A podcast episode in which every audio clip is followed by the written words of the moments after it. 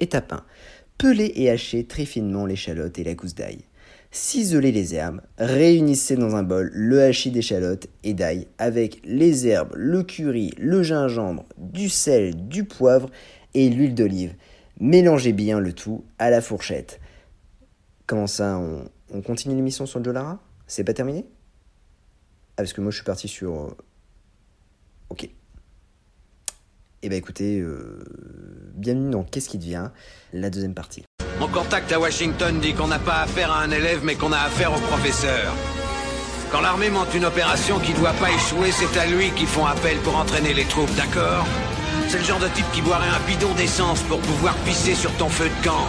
Ce mec-là, tu le largues au pôle Nord, sur la banquise avec un slip de bain pour tout vêtement, sans une brosse à dents, et demain après-midi, tu le vois débarquer au bord de ta piscine avec un sourire jusqu'aux oreilles et les poches pourries de pesos. Ce type-là est un professionnel.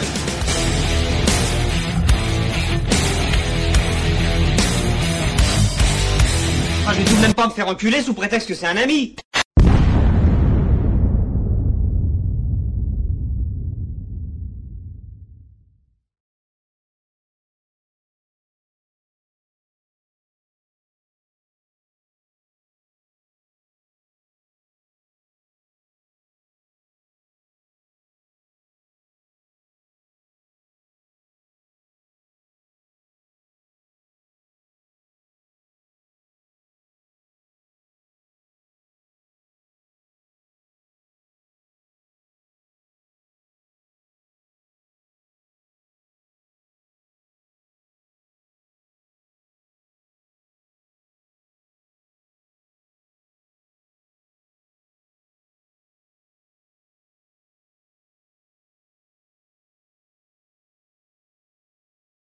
Hologram Man est un film de 1995 qui aussi, on l'a dit, est aussi réalisé par euh, Richard Pepin euh, de la PM Entertainment. Alors, je vais pas trop moi m'attarder sur ce film parce que je me suis endormi devant. J'avais déjà vu. Hein. Je me suis endormi devant et je l'ai pas trop aimé parce que franchement, il a très mal vieilli et, euh, voilà. Mais je vais laisser Jazzy en, parler. Je donnerai mon, avis juste après, mais j'ai déjà donné les grandes lignes. Euh, juste quand même signa- signaler ce, ce petit casting quand même. On a qui dans le casting, mon petit Jazzy? On a euh, Joey Lara et. euh, Ah putain, c'est Evan Lurie, je crois. Ouais, exact. Ouais. Et Michael Nouri. Et Michael Nouri. Et on a aussi, on a aussi euh, Tini Lister. Ou Lannister, je sais plus comment il s'appelle. J'arrive jamais à dire son, son prénom. C'est l'espèce de grosse masse de muscles. Oui, oui, qui joue Euh, dans le qui- cinquième euh, élément euh, et qui est le pote de Hulk Hogan. Voilà, exactement, qui joue le président. Euh, euh, euh, Lister Junior, voilà, Tom Lister Junior. Euh, et, euh, mais qui est, en fait, il est dans le film, on dit Tiny Lister, mais en fait, il s'appelle Tom Lister. Euh, on a John Amos aussi, euh, qui joue dans Die Hard 2, euh, qui se bat contre Bruce Willis sur le- Oui. l'avion, euh, qui est habillé Tout tout, en fait. blanc. Euh, le voilà et euh, enfin bref entre autres ce, ce casting euh, qui, qui vend un peu du rêve à l'époque qu'as-tu pensé de ce film et de quoi parle le film surtout? Alors, euh, écoute, le film, c'est un film aussi. Alors, est-ce qu'on peut dire que c'est un film post-apo? Moi, je pense pas. On peut pas dire que c'est un film post-apo, on peut dire que c'est un film futuriste ou un Oui, film d'anticipation. Je pense pas. Voilà. Ouais, ouais, tout à fait, tout à fait. En revanche, donc, c'est l'histoire de euh, Decoda, qui est un, un jeune, jeune recrue euh, de la police de Los Angeles et euh, qui va essayer de, de- de vaincre les, euh, les méchants euh, criminels. Et puis, euh, dedans, il y a un, il y a un- un grand criminel qui s'appelle Slush Gallagher.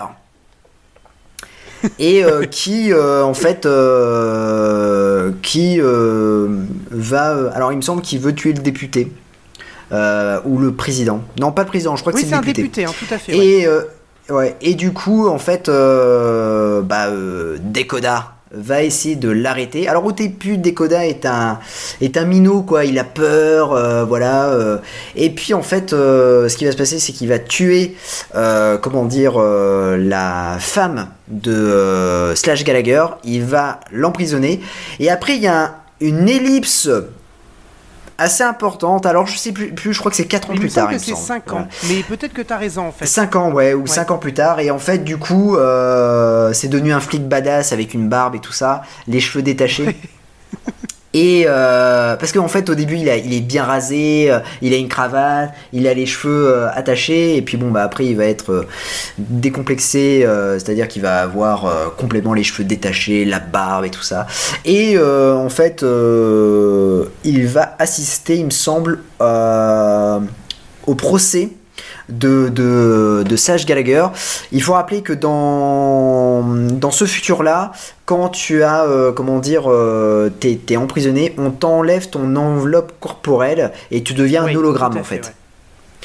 Et du coup, euh, les, euh, donc euh, bon, après, une fois que tu es jugé bah, par plusieurs, je crois que tu as 3 ou 4 juges qui vont te juger, ils vont te dire, bon, si tu es libéré, du coup, tu, re- tu retrouves ton, ton hologramme corporel, si tu es, condamné, bah, tu restes euh, en hologramme.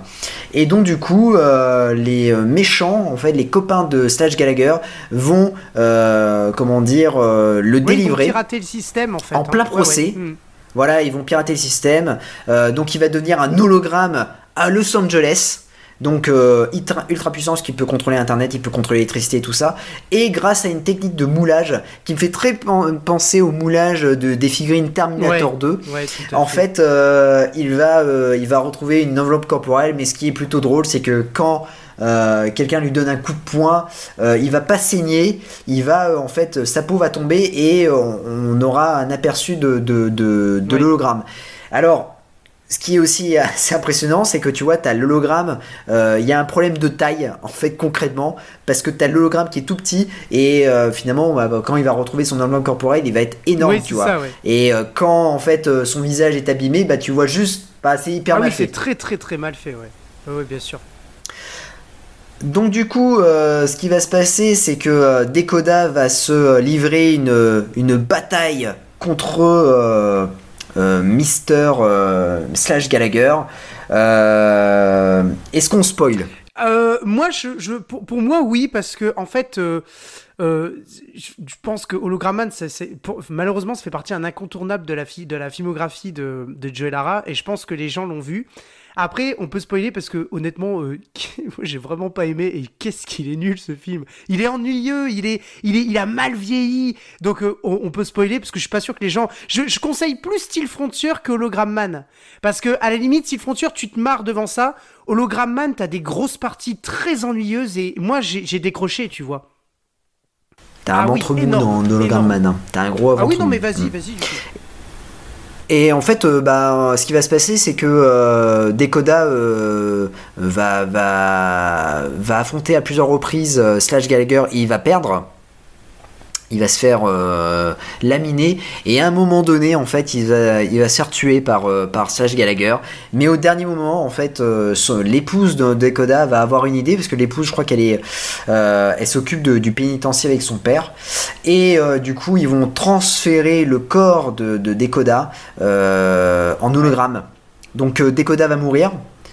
Et du coup, il y a son corps qui va devenir un hologramme. Et à partir de ce moment-là, il va pouvoir affronter Slash Gallagher parce qu'ils seront, euh, ils auront le même pouvoir. Ils vont pouvoir contrôler la télé, contrôler l'électricité, contrôler l'informatique. Et quand ils vont se battre, bah voilà, ça va être des coups où, où tu auras des bruits, des, des bruits de. Voilà, c'est ça. Enfin, c'est c'est un peu, c'est un peu, un peu mal fait le bruitage, mais bon, c'est c'est- voilà, c'est un bruitage années 90 euh, euh, futuriste. Euh, voilà, Oui, globalement. on n'est pas sur non, un grand on film. Pas, on n'est Je pas sur un grand film. La, la scène d'intro, elle est, elle est culte. Alors culte pourquoi? Parce que bon, bah, comme on avait dit, on est, elle est reprise euh, dans, dans Los Angeles Heat. Mais la scène d'intro est culte pourquoi? Parce que Joe Lara va avoir un, dia- un, un dialogue mais vraiment formidable pendant les 5 premières minutes. Il va dire Oui. fais chier, Oui. fais chier, mais chier. Et il va, il va chier, même chier, dire chier. durant tout le, Le film, mec hein, va jusqu'à faire la fin ça. bah, voilà. Ça va être son petit truc, le fait chier. Bah oui. Ouais, tu, tu vois, Bruce Willis, c'est yippee pauvre con, bah là, lui, c'est chier, tu vois. Ah, chier, fais chier, tu vois. Et bah là, c'est vraiment impressionnant.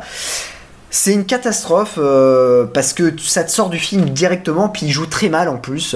Euh, et, euh, et puis en plus, euh, enfin, le problème avec le film, c'est qu'il a une introduction qui est super longue, puisque tu as une première introduction où il va affronter les méchants. Et puis après, tu as la deuxième c'est la même intro finalement, et je croyais que ça se passait quelques mois plus tard. Non, ça se passe le jour même ou le lendemain, où ils vont protéger le député, le député va mourir, et euh, tu vas avoir euh, Slash Gallagher, et je trouve qu'en fait, L'intro avant l'ellipse de 5 ans, elle est super longue, je crois qu'elle dure 15 minutes et t'as un ventre Ah mou ouais, déjà. c'est horrible. Dis, putain, c'est fou. Et t'as une scène de Oui, sexe gratuite. Qui n'a absolument j'ai pas compris. aucun lien avec le. Mais non, le- et puis le elle est longue en plus.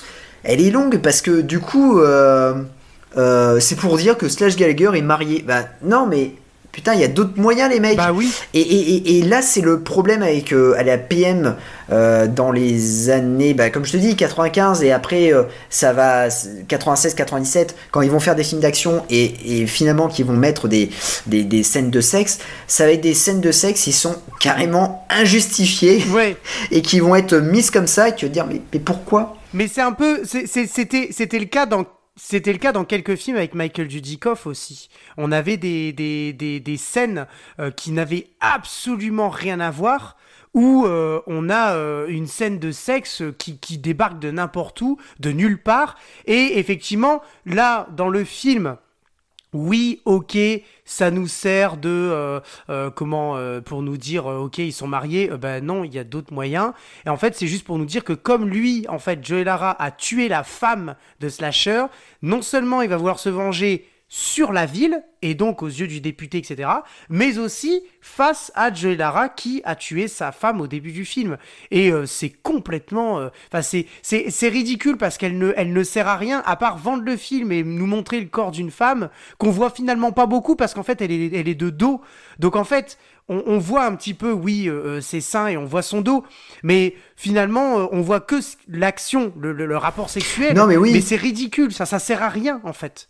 Non, puis même, enfin, en plus, elle se fait tuer euh, en 2-2, quoi. Enfin, son, son personnage ne sert strictement à rien. Et voilà, j'ai trouvé un peu dommage. Ouais, Je me suis dit, bon, ok, euh, quand je l'avais vu, je me dis, bon, ok. Ouais. Euh, et donc, du coup, on a un personnage, voilà, on a, on a un personnage qui est assez euh, dé- Décoda. qui est assez euh, impressionnant, parce que au départ, il va être tout gentil, euh, euh, stressé, parce qu'il y a de l'action et tout ça. Il va dire, fais chier, fais chier, voilà, comme ça. Et en fait, euh, il a une sorte de Roger Murtaugh avec lui. Euh, qui va essayer de le protéger au maximum et qui va se faire tuer par Sage Gallagher.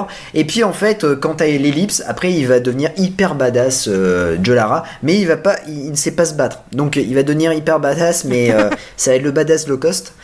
Et il y a une scène qui m'a qui m'a marqué c'est le simulateur de, de réalité virtuelle euh, quand il veut, euh, en fait, euh, le- la police a un simulateur de réalité virtuelle où, en fait, tu peux simuler, tu peux jouer dans, comment dire, Oui une prise Oh, d'otage. Mon Dieu, Et donc c'est il comme joue le un policier. jeu vidéo, c'est ça Et bah oui, mais c'est comme un jeu vidéo de 1995. C'est D'ailleurs, c'est à la première personne. Quand il va rentrer Oui. dans le jeu, on va le voir avec son pistolet, mais en fait, c'est à la première personne. On voit juste son pistolet et on voit qu'il Ouais. est en train de tirer avec des bruitages, mais absolument dégueulasses des jeux des années 90. Et euh, ah oui, j'avais l'impression de voir GoldenEye, le film, le jeu. Oui, mais carrément. Le mais jeu je suis d'accord avec toi. Ouais, ouais, je suis d'accord avec toi. Et puis en plus, il a, il est habillé, tu vois, il a un petit casque à la, à la. Oui, ça. Euh, bah vraiment, c'est, ridicule. Et donc on va voir. euh, on- en fait, le problème avec Hologram Man, j'ai l'impression qu'il est, c'est un film qui a été, euh, qui est totalement décousu. Euh, il a été tourné, je pense, bah, du coup en même temps à peu près que, que, que Steel Frontier, ils sont sortis en même temps. Et, et j'ai l'impression qu'il a été tourné, bon, comme beaucoup de films, dans le désordre, mais sans réflexion scénaristique, tu vois, c'est oh, on, va, prendre cette scène là, ça peut être pas on va faire cette scène là, ça va être pas mal. Je pense qu'ils avaient des décors, ils en ont profité. Oui, clairement, clairement. Et puis il y a un truc quand même qu'on n'a pas dit, qu'on voit fortement dans Hologramman, c'est pour ça que je me suis un peu ennuyé, c'est que le montage est vraiment horrible. On te met Ouais. des fois des scènes, déjà un qui n'ont rien à voir, mais au-delà de ça, il y a des fois on suit pas beaucoup, on n'arrive pas à suivre l'histoire principale parce que on a une scène qui est relativement importante pour l'histoire. Puis après, on t'insère au montage une autre scène qui n'a rien à voir avec ce qu'on vient de voir, mais qui en plus nous explique ce qui se passe pendant ce temps-là. Sauf qu'en fait, on s'en fout complètement, et ça ne fait pas avancer le film. Et, mais je pense que c'est des, des scènes qui, qui sont rajoutées pour faire un film de, de 1h37, tu vois, c'est un peu le, le, Ouais, le ouais. format de... Je dis ça parce que j'ai en tête euh, le dernier film dont on va parler, euh, euh, c'est le format, quoi. Et, et en fait, c'est des, des scènes qui ne servent à rien et qui sont montées un peu n'importe comment, et je trouve ça hyper dommage parce que moi, tu vois, je me- je m'endors jamais devant un film. Je me suis endormi devant ce film tu vois? Euh, déjà parce qu'il a mal vieilli, mais en plus parce qu'il y a des scènes qui n'étaient pas du tout en rapport avec le. ou qui avait, rien à faire là dans le, le, le, le, le, tu veux, l'histoire de base. Et puis après, que dire des dialogues, c'est super mal écrit. mais Enfin bref, peu importe. Non, et puis la VF aussi, euh, la VF est, collector, enfin bref, euh, c'est c'est pour moi. Oui, c'est pour moi le chant du signe de, de, de, de la PM. Quand tu vois ça, tu te dis. euh, je- Voilà, c'est c'est peut-être la fin d'un cycle. ah oui, ah bah Et, clairement, euh, clairement. Ouais, ouais, et puis bon, bah. Ouais, c'est très mauvais. euh, c'est un nanar. C'est un nanar, d'ailleurs, je, je crois qu'il est, il a, il a sa fiche sur Nanarland. Oui, on les embrasse Euh, sur Nanarland et ils ont, ouais, il, on a les sa, il a embrasse. sa fiche. Oui, on les embrasse, ouais. Absolument. Bah, Steel Frontier aussi, je crois qu'il a sa fiche. Et euh, de toute façon, en général, ils ont, ils, ils- ils parlaient, je pense, un petit peu de la, enfin pas un petit peu, beaucoup, euh, de la PM Entertainment. Et ils ont, ils ont une fiche sur euh, Steel Frontier et sur, euh, et sur effectivement Hologram Man. Et, et, et oui, alors moi, il y a un truc quand même qui m'a frappé, c'est que en 5 ans, t'as vu les bagnoles qu'ils ont, qu'ils ont en 5 ans? T'as vu la voiture? Oui, oui. Non mais genre en 5 Ah, mais- ans. Enfin, moi c'est un truc qui m'a frappé, tu sais. Et puis à un moment donné, je suis un peu revenu en arrière parce que je me suis dit, est-ce que j'ai loupé un truc? Et en fait, il y a aucune explication entre les avant et donc le début du film. On est sur les 20 premières minutes, à peu près, hein. Parce qu'elle est quand même longue finalement la première bataille euh, où il va tuer dans le bus euh, la sœur, la femme. Ah oui, non, mais. euh, c'est hyper long, ça aurait pu être torché en C'est 10 hyper minutes. c'est hyper long, ouais. En 10 minutes, c'était torché. Là, t'as entre 20 et 25 minutes de début. Je trouve ça méga long. Et, euh, et non pas, ne parlons pas, mais ça c'est une spécificité, on adore du générique euh, ou euh, qui dure euh, entre 2 minutes et 5 minutes en fonction des... euh, c'est méga long, avec les noms qui s'affichent. Par contre, il y a un générique que j'ai kiffé dans la filmographie dont on va parler, qui est méga important, parce que c'est ça qui a vendu le film. Là, c'est pas vraiment le cas, mais le générique qui est long, et euh, en plus, on te fournit 15 minutes, 15 à 20 minutes de film, le début de film, alors que ça aurait pu être torché le tout en 10 minutes, avec inclus le générique. Euh, j'ai re-regardé ça, je me dis, est-ce qu'on a un élément qui nous dit pourquoi voilà comment on avance? Est-ce qu'on a des comment on nous explique que la nouvelle voiture de Joe de euh, euh, Joe Lara elle est super bien, euh, qui est quand même une super voiture quoi? Waouh, tu vois, on pensait qu'on allait voir ça, bon on n'a pas eu ça finalement. Après, l'histoire nous a montré qu'on a on a plutôt eu autre chose. On a eu le le Kangoo, le Renault Kangoo euh, et la Fiat Multipla, mais. fallait que je la place. Excuse-moi, mais fallait que je la place cette Fiat. Non, mais pas mal, pas mal, pas mal. Et euh, mais euh, mais voilà. Et, euh, et en fait, j'ai regardé. Et en fait, à aucun moment on ne t'explique. C'est juste à le, la petite ellipse de 5 ans plus tard ou 4 ans plus tard. Tu n'as absolument aucune explication. Euh, et puis tu vois, il y a ce plan avec la grosse boule qui entoure la fameuse ville. Euh, je sais pas si tu te souviens, euh, la ville Ouais, elle est ouais, entourée de, la, de- boule là, tu sais, euh, avec notamment ville qui est gérée par le député. Pas, pas le personnage de Fort Non, Boyard. on parle hein. pas de la boule. Et d'ailleurs, on l'embrasse, malheureusement, qui est décédé. Et on l'embrasse, hein, la boule qui était incontournable dans, dans Fort fait. Boyard, absolument. Mais on ne parle pas de lui, mais on l'embrasse quand même. Ça fait plaisir de le citer. Mais, mais effectivement, non, non, mais c'est vrai que c'est c'est ça qu'on va se faire virer. Franchement, des fois, on dit des trucs qui n'ont rien à voir. On va se faire. Je te dis, Chris, il va reprendre l'émission. Il va dire, les gars, on a eu 35 vues.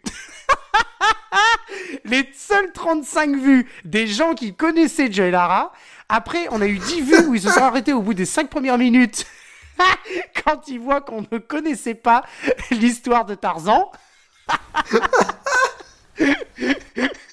ah non, mais je te jure, on va se faire virer. Vraiment. Ça va être la pire émission. hein. Déjà parce qu'il est pas là. On aurait dû vraiment faire un Qu'est-ce qui devient Chris, tu vois. Ouais, non, c'est vrai. Bref, Donc, euh, donc voilà. Mais je pense que on a quand même fait le tour. Je sais pas si tu veux raconter autre chose de Hologram Man, mais c'est un peu la PM. Quoi. Non, alors si, si, juste une chose, euh, son méchant.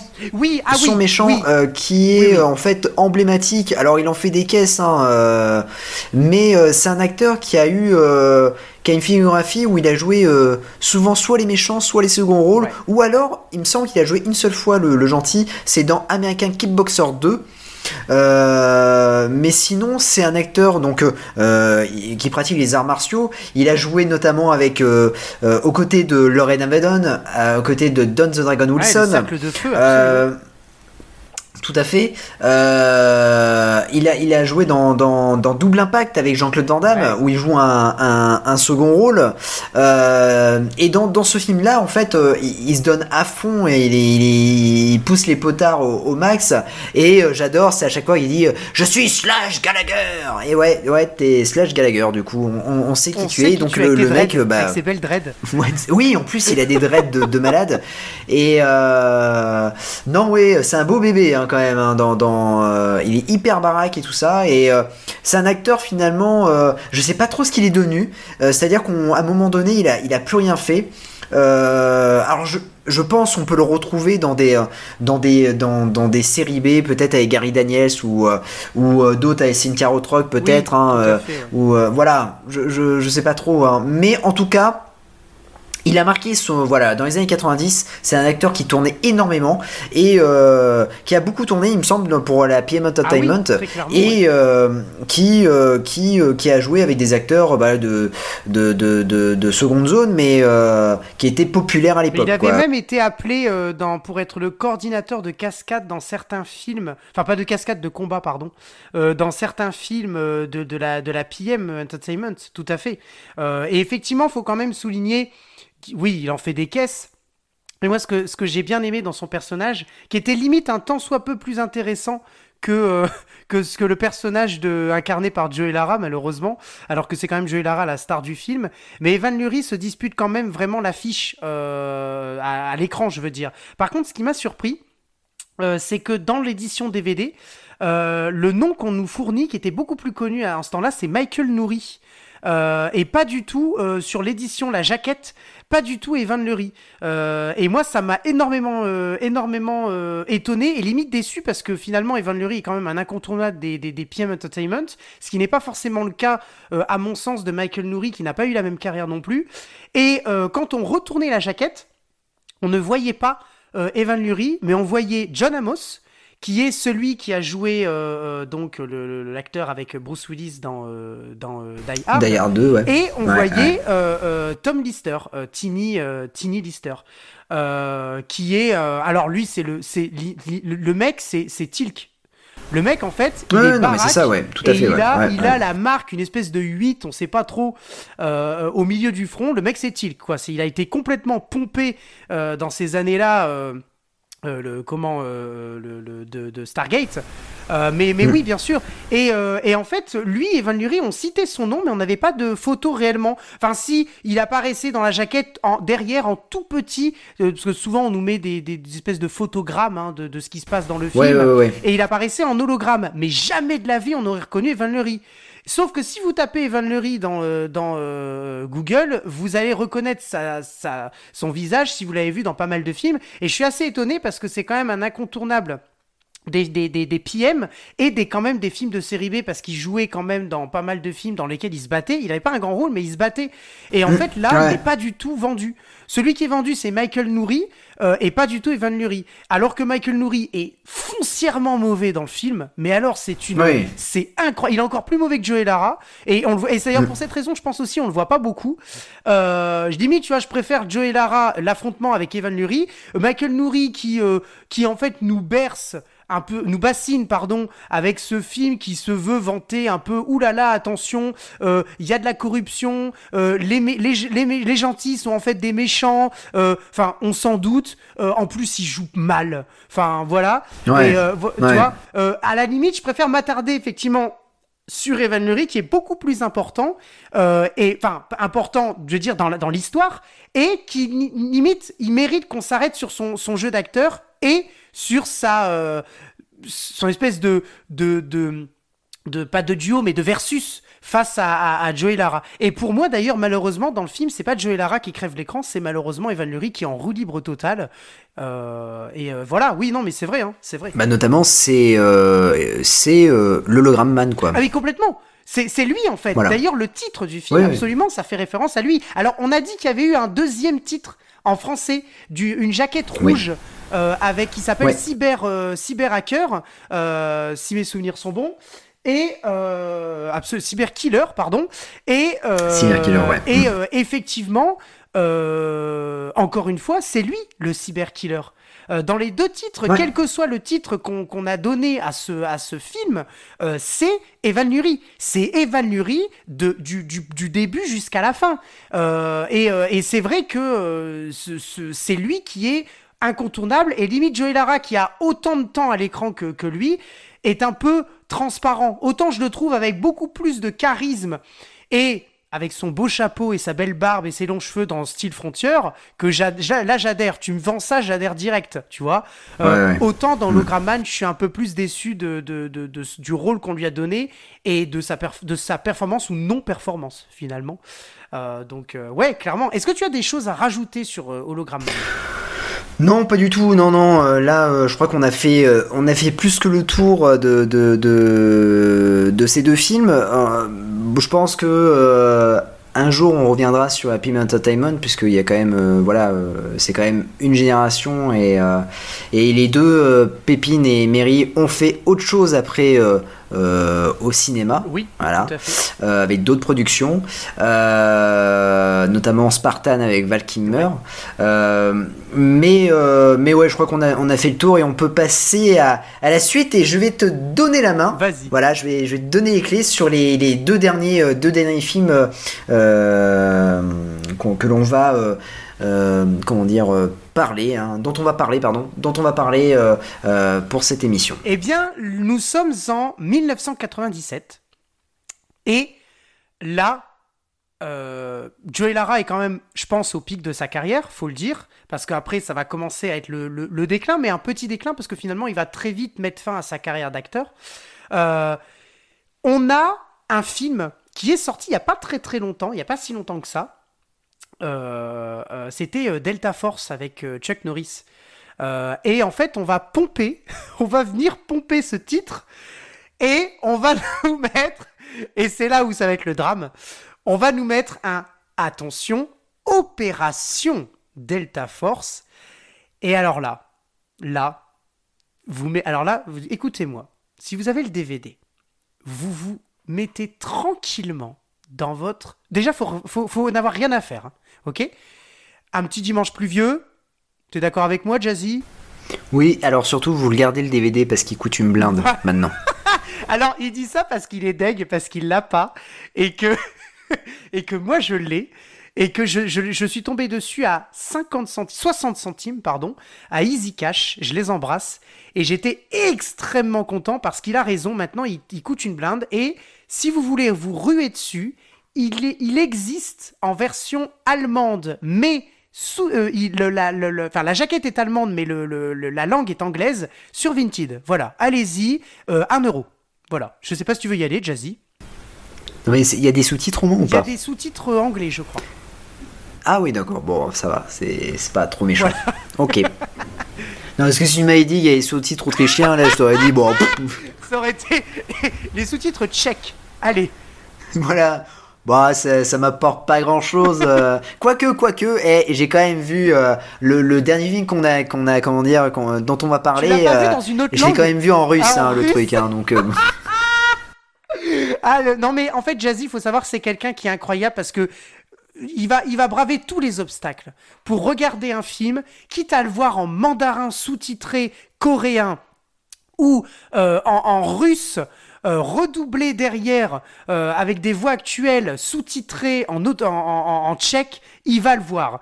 Et il va pouvoir juger le film grâce au plan, grâce au jeu des acteurs. Pas forcément au dialogue parce qu'il aura pas forcément compris. Mais c'est quelqu'un qui va vous faire ça. Ja- Jazzy, c'est quelqu'un qui est capable de vous donner un avis sur un film alors qu'il n'a rien compris au film. C'est- un mec qui est Non, mais- absolument génial. C'est énorme parce que je repense au message que je t'ai envoyé euh, lundi quand on a dit il faut qu'on fasse l'émission sur Joe Lara, je t'ai je t'ai envoyé le message en disant Bon alors, euh, j'ai trouvé euh, Style Frontière en anglais, il n'y a pas de sous-titres, mais bon, j'ai déjà vu, c'est pas grave. Par contre, Doomsdayer, il est en russe, ça va être compliqué. Mais bon, je vais quand même le regarder. Et c'est là que j'ai dit, par contre, Opération Delta Force, je ne l'ai pas trouvé. Et c'est là que tu me dis, ah oui, il est... maintenant il est un peu cher. Oui, en effet, je suis allé euh, sur Rakuten. Ah, il est cher. Même Momox ne le Ne vendait le vend pas. pas, ouais. Et il n'y a que mauvais. Opération Delta Momox Force. ne le vend pas, ouais, c'est mais mauvais. C'est mauvais. Ouais, ouais, mais il y a que euh, Opération Delta Force 2, 3 et Oui. 4 euh, qui, qui sont vendus. Même le 5, il me semble pas qu'il qu'il- qu'il se vend. Voilà. Le, Enfin, le- bon, voilà. le 5, Oh, c'était- effectivement, le 5, effectivement, est, est beaucoup plus rare. Opération Delta Force. Alors, euh, je- donc, euh, je reprends. hein, Asseyez-vous confortablement au fond de votre canapé. Mettez le DVD si vous avez la chance de l'avoir. Et ne le revendez pas. Ou alors revendez-le à Jazzy si vous l'avez. Et. Euh, Pas à 15 euros, hein. Je vous connais, hein. C'est bon, je me suis fait avoir une fois. Non, je vais pas acheter des films à 15 balles maintenant, hein.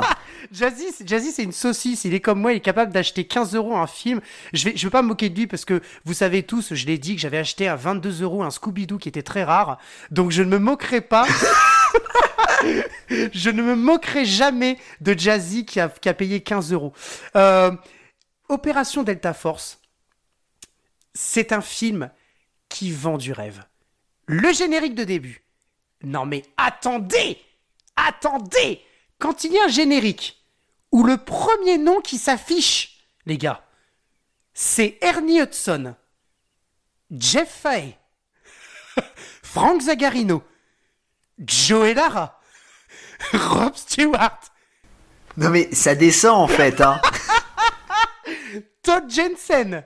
Non mais on me moi moi je voilà, je suis quelqu'un, j'aime beaucoup le cinéma, j'aime bien les nanars. C'est que des acteurs comme ça. Vous me vendez directement le film rien qu'au générique. Et alors le problème c'est qu'effectivement ça descend, on passe de Ernie Hudson, on finit à Todd Jensen, donc là on se dit waouh, c'est chaud. On passe quand même par par euh, Jeff Fahey, faut le signaler. Ah ouais. Et alors, Mais c'est exp- un Expandables, hein, le film. Alors voilà, c'est un hein. Expandables low cost, soyons honnêtes. Euh, voilà, c'est euh, on, est on est on est sur ça. Je j'en profite pour embrasser euh, une fois de plus notre ami Rico vu que Ernie Hudson euh, joue aussi dans un film de requin qui est Shark Attack. Euh, le 1, de loin le, le meilleur, euh, parce qu'il y en a eu 3 et le 2 est vraiment nul. Et, et Jeff Même le 3. hein. oui, même le 3. Ouais, mais le 3, il a quand même un fond d'histoire. Excuse-moi. Oui. oui, le fond d'histoire, tu parles. Le requin, il bouffe tout le monde, quoi. Oui, mais c'est pas dans le 2. Oh, j'ai bouffé ta sœur et tu me reconnais parce que tu m'as crevé l'œil. Enfin bref. Voilà. Le requin qui parle, quoi. c'est- ça. Ah, imagine. Non, mais alors, le truc de fou. Imagine le, le requin qui parle. Ah oui. Mais en fait, le requin a la voix de Alf. Salut, c'est moi, Alf, je suis le requin. Oh, petit chat, je vais te manger. Avec la petite musique. oui, c'est ça. Le truc, c'est que tu désacralises complètement la mort humaine, quoi. Des gens qui Oui, s'en c'est ont ça. en général rien à foutre, mais là, tu la désacralises. Tu te fous de la gueule, quoi, des humains. T'avais pas Tu t'es fait bouffer par qui? Par un requin qui a la voix de Alf. Putain. Ah, je l'imagine bien avec son gros aile- aileron dorsal, là. Jaune. Ah oui. Ah, c'est chaud. C'est un Power Rangers. Et on va se faire virer en vrai. Non, mais là, c'est chaud. on va se faire virer. Shark Power Rangers. Shark Power Rangers, quoi. Shark Rangers. Eh, franchement, y a, on tient Shark un truc. Rangers. On tient un truc, là. Ouais. Rico, si tu Rico, nous entends. si tu veux le produire, c'est maintenant ou jamais. On, on fait les contrats. Ouais. Qui veut le réaliser, les gars Euh, On engage. Euh, Ce film, Opération euh, Delta Force, j'embrasse encore une fois le professeur Rico pour euh, Ernie Hudson qui joue dans Shark Attack et Jeff Fahey qui joue dans Blue Diamond, qui est un film Oui. euh, avec un requin, un film absolument nul, euh, atroce même. Euh, mais euh, d'ailleurs, le- c'est à l'image du requin qui lui aussi est atroce. Mais par contre, Jeff Fahey, étonnamment, joue assez bien dans le film. Parce que il C'est est- fou parce que tu, tu, tu, tu, tu cites quand même que des, que, que des navets, alors que c'est quand même des mecs qui ont joué dans SOS Fantôme et le cobaye, quoi. Alors, justement, j'allais y venir. Ce qui est rigolo, c'est que.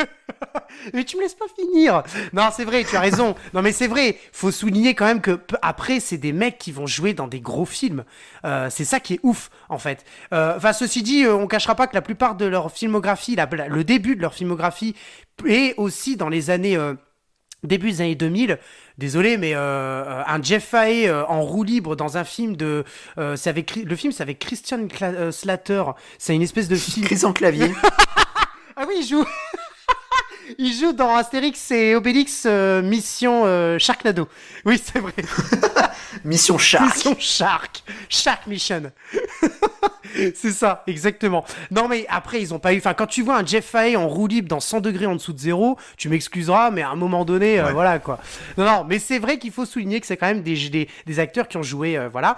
Et puis ensuite, on nous fournit un Frank Zagarino, le grand Shadow Chaser 1, Shadow Chaser 2, Shadow Chaser 3, Shadow Chaser 4, et je crois même qu'il y en a un cinquième, il me semble. Oui, il y a un cinquième, il me semble, Oh, ouais. C'est chaud. Bah, en fait, Joey Lara et Frank Zagarino, c'est la même génération, Exactement. quoi. Ils ont été euh, connus euh, pratiquement en même temps. Euh, Frank Zagarino avec sa propre, avait sa propre saga Shadow Chaser. Là, bon, c'est une saga un peu particulière puisque en fait, ça sera basé que sur le méchant. Et c'est- ça, c'est assez impressionnant. Euh, et euh, oui, ils vont avoir à peu près euh, la même carrière, sauf que Frank Zagarino va un peu plus s'en sortir et je crois qu'il continue à faire des, des films maintenant. Oui, oui, il- est toujours, il est toujours en, en activité. Et dans le générique, quand tu continues, on a effectivement Joey Lara. Et là, c'est le drame, Rob Stewart, Todd Jensen. Enfin, bref. Nous sommes donc au générique. sommes, Le truc, ça dure 40 minutes déjà, tu vois. nous sommes au générique. De quoi parle le film? Eh bien, tout simplement, c'est l'unité américaine d'élite qui s'appelle Delta Force. Mais le film a été rebaptisé Opération Delta Force qui est envoyé en mission en Afrique du Sud. Il me semble que c'est au Mozambique, mais je ne suis plus sûr, euh, pour combattre euh, l'extrémiste qui va voler, donc c'est incarné par Joey Lara, qui va aller voler deux euh, ampoules. Alors non, si vous posez la question, Oh non, putain on ne parle pas des ampoules qui allument euh, votre salon, bien évidemment. Il va aller, euh, voler deux euh, ampoules, l'ampoule 1 du virus et l'ampoule 2 de l'anti-sérum. Donc en gros l'antidote quoi. Parce que ça, il l'explique pas, mais j'ai pas fait des études de, de sciences, mais j'ai quand même cherché, et c'est effectivement l'antisérum, c'est pareil que l'antidote. Mais il faut pas être con pour le savoir, parce que tu le comprends très vite. Ce monsieur fait partie de l'AFA. L'AFA qui est une organisation terroriste. Et bref, euh, ils volent l'antidote, ils volent le virus, et qu'est-ce qui se passe? On envoie l'armée, on envoie le Delta Force, euh, commandé par Jeff Fahey, et avec euh, Frank Zagarino, Rob Stewart et Tom Jensen, qui vont essayer de le retrouver, et ils vont faire équipe avec Ernie Hudson, et c'est là où on va avoir un truc dont on se fout éperdument durant tout le film. Mais c'est une pseudo-histoire qu'ils ont voulu nous mettre, c'est que Ernie Hudson et Jeff Fahey ne s'entendent pas, parce que Jeff Fahey accuse Ernie Hudson d'avoir fait tuer son frère. Et ça se résout miraculeusement à la fin où il dit non mais je sais, t'as pas tué mon frère. Voilà, ça se résout comme ça.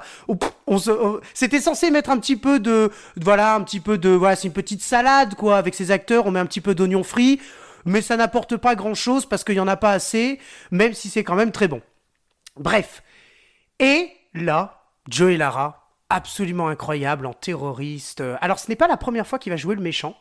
Euh, il faut dire qu'il va aussi jouer le méchant dans un autre film qui s'appelle Péril atomique avec euh, Frank Zagarino, où il joue un méchant. euh, mais là, c'est pas un méchant. c'est un méchant. Mais c'est un terroriste là. Comment? C'est pas un terroriste dans euh, Péril Atomique? C'est un terroriste et c'est un terroriste du Moyen-Orient si je me souviens bien parce qu'il va voler une bombe ou une mallette d'ogives nucléaires si mes souvenirs sont bons. Mais le film m'a pas vraiment marqué parce que j'ai trouvé Joey Lara très mauvais. Par contre Frank Zagarino, il m'a fait rire en fait. Il joue vraiment le mec très sérieux, euh, homme d'action, etc. Donc euh, Ah mais il est, il est bon euh, Zagarino. hein. Franchement, c'est un acteur. Moi, je, me rappelle, c'est dans ah euh, Cyborg Cop 3. oui, tout à fait. Euh, il, il joue dedans et euh, franchement, il est. euh, moi, je l'aime avec bien. Brian euh, ce Genesee Zagarino, d'ailleurs. ouais. Euh, avec Brian Genesee. Oui, tout à fait. Ouais, ouais, exact, exact. D'ailleurs, ouais. il reprenait l'espèce de, de, de suite de Cyborg Cop qui était avec David Bradley, le premier et le 2. Oui, exact, tout à fait. Et ouais. le- Mais euh, ça n'a aucun ça lien. n'a absolument ouais, aucun lien. Et d'ailleurs, quand vous regardez le 3, on a l'impression. Déjà, ça n'a aucun lien. On se demande d'ailleurs même, à part l'histoire, enfin le fond le, le, le cyborg cop, mais sinon ça n'a absolument aucun lien.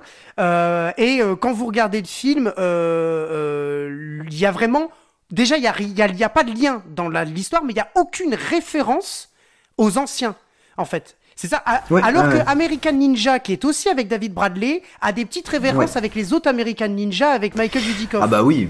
Mais Ah bah, de euh, toute façon, il y a le, il y a le crossover, c'est American Ninja 4 Exactement. euh, Force de frappe, Tout euh, dans lequel euh, en fait on, on a euh, Joe Armstrong et et, et Sean, euh, ah je sais plus comment il s'appelle, euh, pas Sean Archer, mais euh, je Ouais. sais plus. Et euh, du, coup, euh, ils vont se, ils en fait c'est des potes et euh, ils vont affronter des ninjas Tout ensemble. à fait, tout à fait. Et là, pour le coup, on a, on a un vrai respect dans le Cyborg Cop, pas du tout. Ceci dit, revenons à nos moutons, Opération Delta Force, c'est un film terroriste, c'est un Expandables low cost, c'est un film où il y a tout qui pète, c'est un film où pendant, euh, allez, euh, 1h30, euh, on va avoir un Jeff Fahey qui n'a absolument aucune émotion, aucune expression faciale, euh, pendant euh, lesquels, euh, donc toujours les 1, 1h30, on va avoir euh, un Joey Lara qui euh, ne va pas apparaître beaucoup beaucoup à l'écran finalement euh, par rapport à la troupe de Opération Delta Force, mais qui va bien se démerder dans le méchant. Je trouve que c'est pas trop mal. Euh, c'est pas un grand rôle, c'est pas un grand film, mais il se démerde bien. Moi, celui qui me fait marrer, c'est euh, parce que c'est complètement, ça a très mal vieilli, le personnage de Frank Zagarino, qui est un personnage hyper macho, sexiste, parce qu'en fait, il y a une femme qui va arriver dans le groupe. Ils font appel au service d'une femme qui est spécialiste de- des virus, etc., mais qui est aussi une militaire.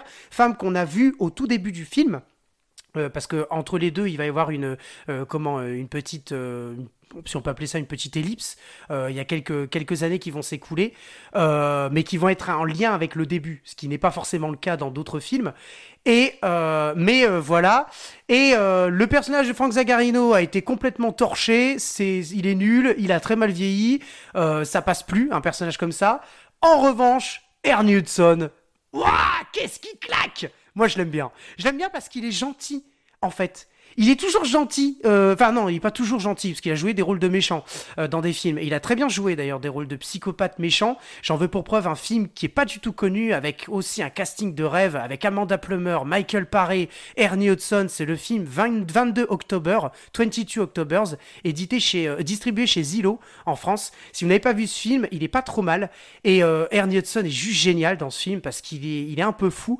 Et là, dans ce film, il est tout gentil dans, dans Opération Delta Force. Hein, il, on- il est mignon, il est... Ouais, il est mignon, il est mignon. Ouais, Ouais, ouais, exact. Il, est, il est cool. Et, euh, et d'ailleurs, il- lui-même, il, il comprend pas trop, tout en comprenant, mais pourquoi Jeff Fahey lui en veut. Et c'est un truc qu'on va nous rappeler un peu dans le film. Et à la fin, en fait, on s'en fout complètement parce qu'il lui dit c'est vrai, t'as pas tué mon, mon frère comme ça. C'est vraiment nul. Par contre, le film, au niveau des combats, enfin, c'est pas les combats, c'est au niveau des explosions, on t'en sert. On t'en sert. On te sert des explosions. On te sert des mitrailleuses. On te sert quand même un petit peu d'action. Euh, au début, le labo qui se fait bombarder par les terroristes, voilà. La réalisation, on n'a pas en parlé. On n'a pas parlé, mais c'est un, c'est réalisé par le grand, l'énorme, que dis-je, le prodige, Jazzy? Sam Firstenberg. Exactement. Et franchement, ça fait plaisir en fait parce que et c'est pour moi le seul euh, opération Delta Force qui est vraiment cool. On prend quand même du plaisir à le regarder parce que le 2 s'appellera pas en fait, il s'appelle Opération Delta Force euh, euh, Mayday. Le 3 Ouais. s'appelle euh, euh, Opération euh, Delta Force euh, euh, 3 en fait. Euh, le 4 Ouais, s'appelle ouais. Opération Delta, Force 4 Deep Fault à- où on a on aura un retour de Joey Lara. Oui, mais c'est pas dans le même rôle. Pas du tout. Parce que ça, alors, ça c'est un gros problème dans, dans la saga Opération Tout Delta. Force, c'est que le casting va revenir, Ouais. mais dans des rôles Et différents. c'est- on ne comprend pas pourquoi. Ça n'a absolument aucun lien d'ailleurs. C'est des missions différentes et les rôles vont être différents. Et ça, c'est bizarre parce que on se dit, tiens, ça aurait pu être une super saga. Même dans le 5, l'opération euh, Delta Force 5, objectif, euh, je crois qu'il s'appelle Objectif Ben Laden ou un truc comme ça. Il a un sous-titre. L'opération Delta Force 5, qui n'a rien, pas de lien avec les autres et qui est le plus nul de tous, je- selon moi. Enfin non, le 2 est pas terrible. Franchement, euh, quand t'as vu le 1, le 2, tu dis, wow. Euh, mais euh, on te fait revenir des acteurs mais tu ne sais que t'as vu dans les précédents films, tu dis ah c'est cool on le revoit et là ils te disent son nom. Mais attendez les gars vous êtes trompés ou quoi? Vous avez vous avez écrit ça sur Ouais, le ouais. papier toilette c'est pas possible. Enfin, Bah, Zagarino, je crois qu'il il reviendra euh, dans, dans deux autres euh, films et euh, en fait il reprendra son personnage du 1. Il me semble qu'il reprend son personnage du 1 dans le 4. alors je me souviens pas de Zagarino. Parce que il m'a pas vraiment marqué en fait. Puis je te dis, son, son... enfin moi j'ai trouvé que son personnage était très mal écrit dans le 1, donc je Ah oui, m'attendais oui, pas à le euh, revoir, tu vois. Autant de Joey Lara, pourquoi pas? Et en fait dans le 4, il revient, mais il me semble c'est un gentil dans, dans de Deep. C'est un gentil et en fait il va jouer le... Bah voilà c'est ça. Je... Alors il me semble, je veux pas dire de bêtises. Parce que ça fait très très longtemps Ouais, que je moi l'ai vu. aussi. Mais il me semble que Joe et Lara jouent le rôle de Frank Zagarino dans le 4. Donc c'est Maquiné. Ah d'accord, ok, ouais, ah bah peut-être, ouais, bah tu vois là c'est, euh, mais mais je me souvenais que c'était le rôle, un rôle complètement différent. Et j'avais vraiment, j'étais, c'était dommage parce que je me disais tiens, on revoit Joey Lara, est-ce qu'il va reprendre son rôle de méchant? C'est genre il est pas mort dans le 1, tu vois?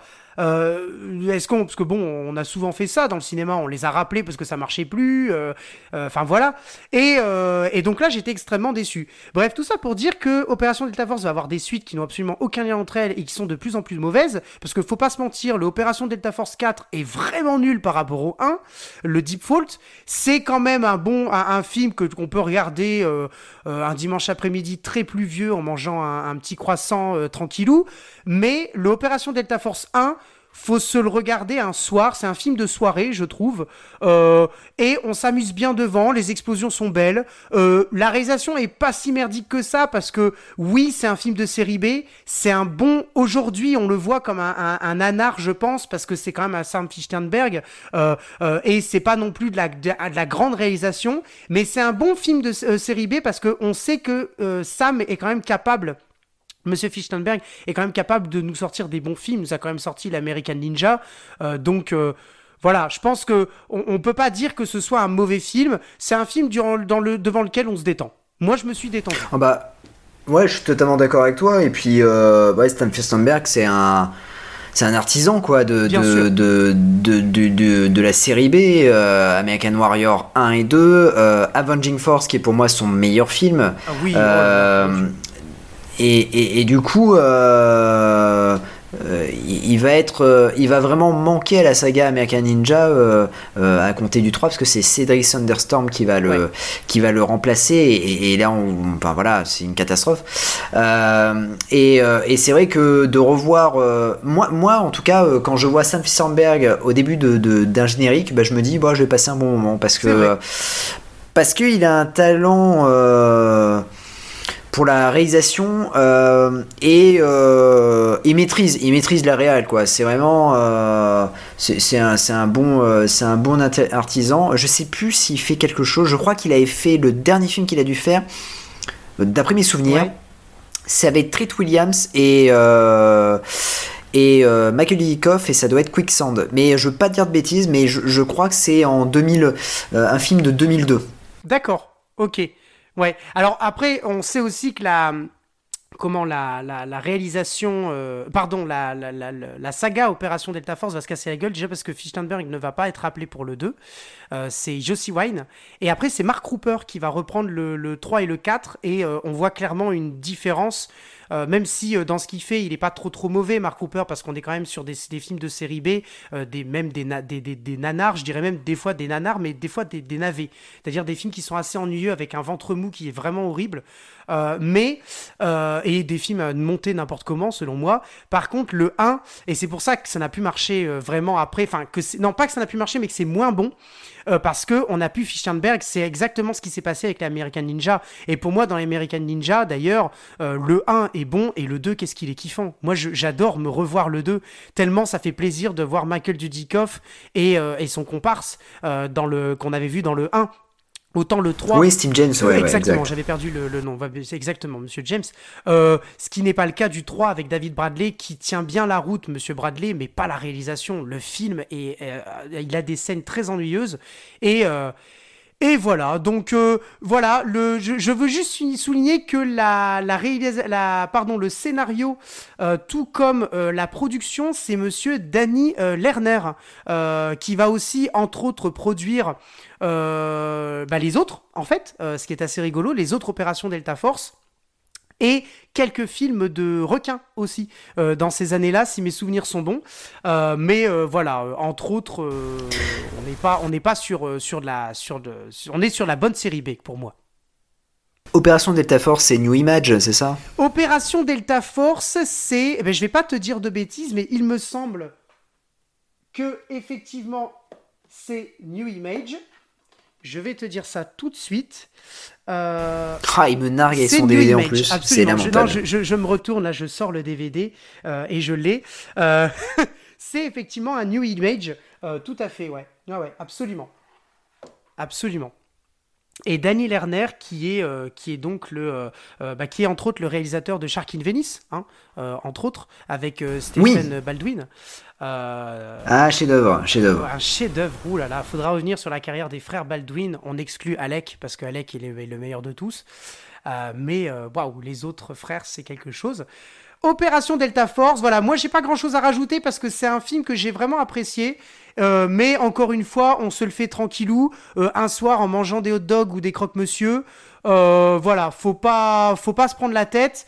Mais le 1 est sympa et je vous dis, on a, moi j'ai- la première fois que je l'ai vu, j'ai eu un, un petit beau moqueur je me dit tiens waouh c'est cool avec un casting pareil que des, acteurs que je connaissais euh, Ernie Hudson Jeff Fahey Frank Zagarino euh, Joey Lara euh, Rob Stewart et Tom Jensen mais je le connaissais beaucoup moins Tom Jensen on passe un bon moment voilà moi j'ai pas grand chose à rajouter sur ce film euh, mais euh, je sais pas si t'as quelque chose à dire en plus Non, non, pas du tout. C'est un Voilà, c'est euh, ça. sympa, avant l'heure, voilà, avec avec un casting, voilà, digne de, de série B et voilà, vous pouvez vous régaler un dimanche ou un samedi soir ou un dimanche après-midi ça. quand il pleut, ça passe Ça crème. passe crème. Et on arrive tout doucement, parce que là on est en 97, on arrive tout doucement à la fameuse période où, bah voilà, voilà. Euh, il est.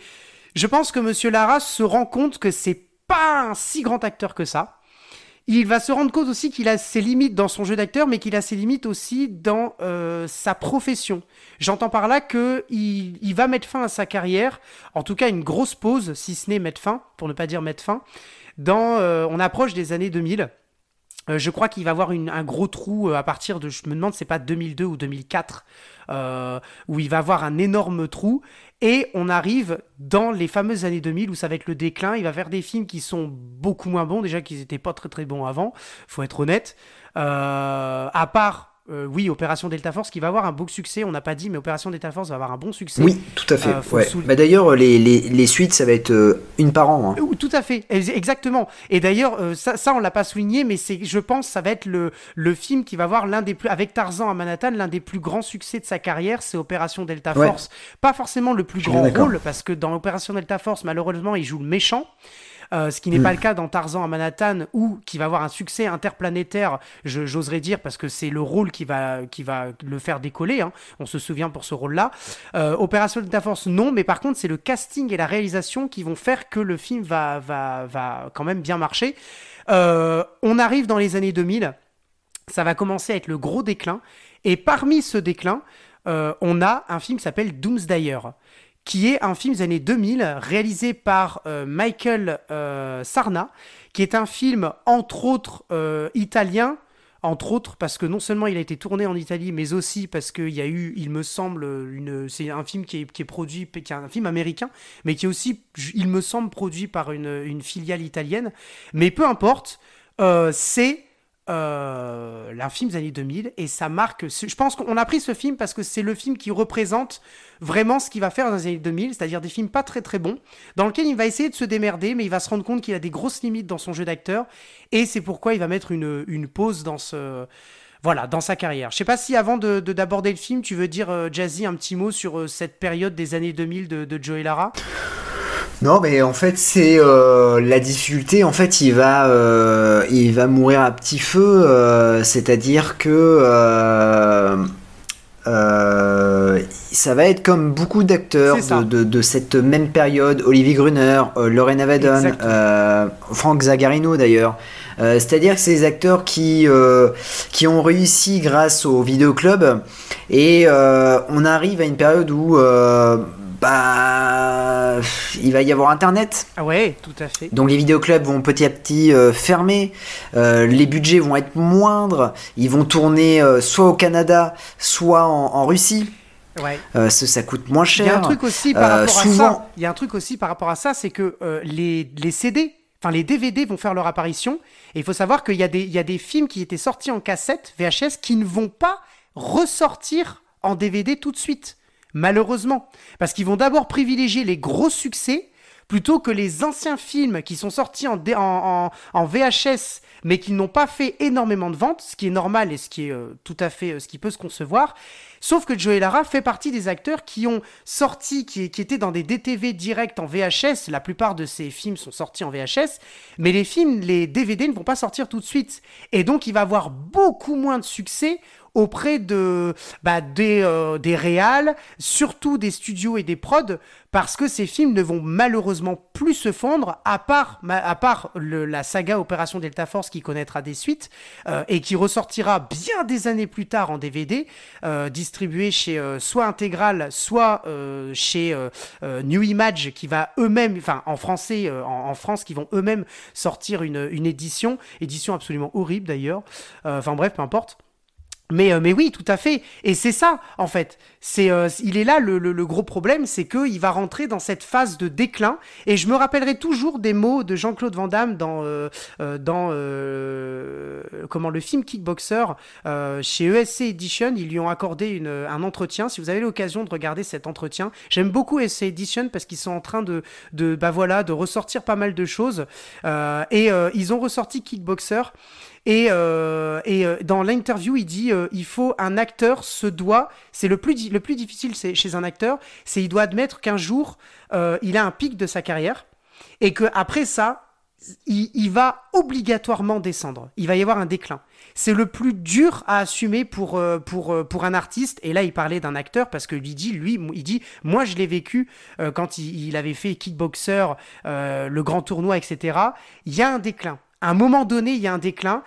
Et on se le prend en pleine figure. Et là, c'est ce qui malheureusement va se passer avec Joey Lara dans les années 2000 parce que non seulement les films n'étaient pas non plus extrêmement euh, voilà cotés, mais en plus parce que le déclin qu'il fait et le prestige entre guillemets qu'il a ne va pas lui permettre de poursuivre sa carrière et c'est là où il va mettre fin à où il va prendre une grande pause mais en fait on sait très bien d'avance qu'il va mettre fin à sa carrière.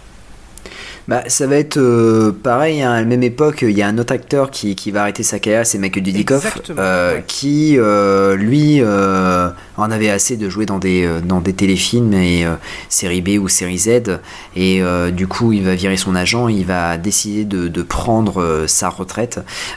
Retraite, du coup, qui, qui maintenant est annulée, puisque du coup, il, est- il revient dans certains films, mais, mais c'est la période, en fait, voilà, où beaucoup de, beaucoup de comédiens vont, vont, vont, vont soit moins tourner, on le, on le voit avec Lorenzo Lamas, ou euh, voilà, c'est des acteurs euh, qui, qui vont beaucoup moins tourner et. euh, leurs films vont avoir des budgets très très serrés et, ça va se voir et ça va être euh, voilà. Et il est là le problème. C'est la fin d'une époque. C'est la fin d'une Exactement. époque. Et il est là le problème. Et là, on enchaîne justement avec Doomsdayer, un film des années 2000.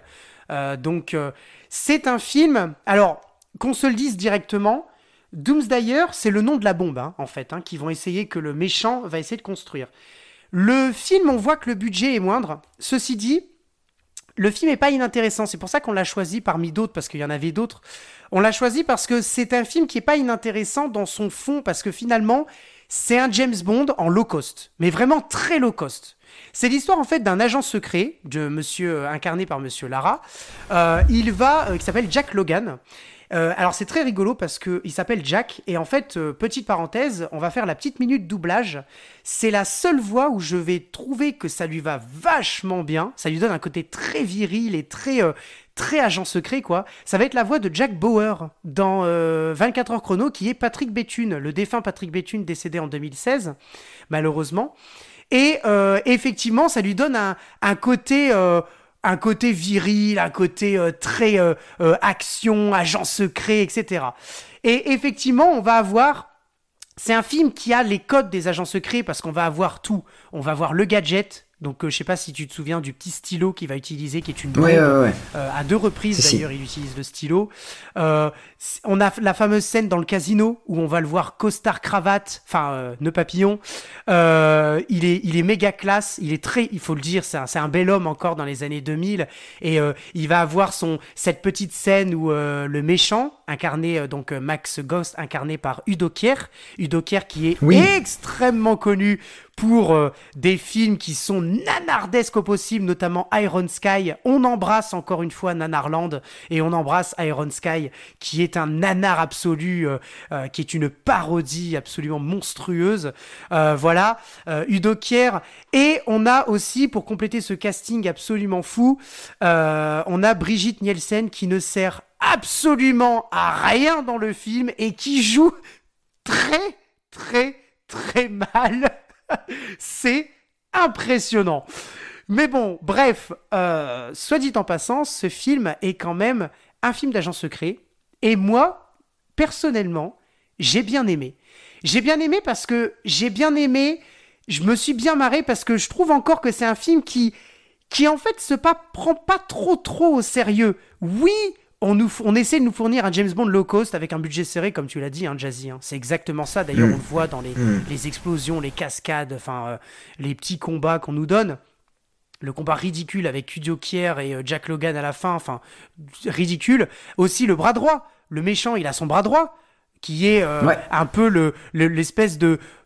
Le, le copier-coller de requin, en fait, euh, dans les méchants qu'on Ouais, peut voir. ça, ouais, tout à en fait, fait, il s'appelle euh, Montgomery, euh, qui est joué par euh, TJ Storm. Euh, euh, Enfin voilà, Euh, Montgomery, euh, qui est euh, qui est vraiment nul. Enfin bref, peu importe. Mais euh, mais voilà, et et c'est un film où on prend un, un petit un malin plaisir à regarder un, un James Bond low cost, petit budget. On se marre bien. C'est un film, euh, encore une fois, là, il faut qu'il... Voilà, il y a un dimanche très très pluvieux, limite une tornade. Vous vous mettez ça en mangeant des gaufres ou une petite crêpe. Ça fait plaisir avec un petit thé ou un café si vous n'aimez pas le thé. Euh, voilà, ça fait plaisir. Et moi, j'ai voilà, j'ai pas grand chose à rajouter sur ce film parce que c'est c'est un, un James Bond et on le voit dès le début du film avec le générique notamment, avec cet effort dans la BO qui est une BO un petit peu euh, action. euh, on essaie de nous, nous fournir peu ou prou euh, les, les codes du, du, du film Agent secret. Voilà, quel est ton avis, euh, toi, Jazzy, sur ce film, grosso modo, qui est euh, Bah, qui euh, se laisse regarder bah, je. Non, mais je suis entièrement d'accord avec toi. C'est un film, c'est un James Bond euh, low cost avec des effets spéciaux qui sont euh, qui sont pas terribles. hein. On le voit. hein. Il y a des images de synthèse qui sont un peu un peu catastrophiques. On a une un- ouais ouais c'est c'est assez fou. Bon, il date de 99 le film, hein, donc. euh, euh, mais mais c'est vrai que le tu vois que le, le budget est ultra serré. Euh, t'as un Joe Lara qui euh, bah, qui en a plus rien à faire, je crois. Je crois qu'il en a.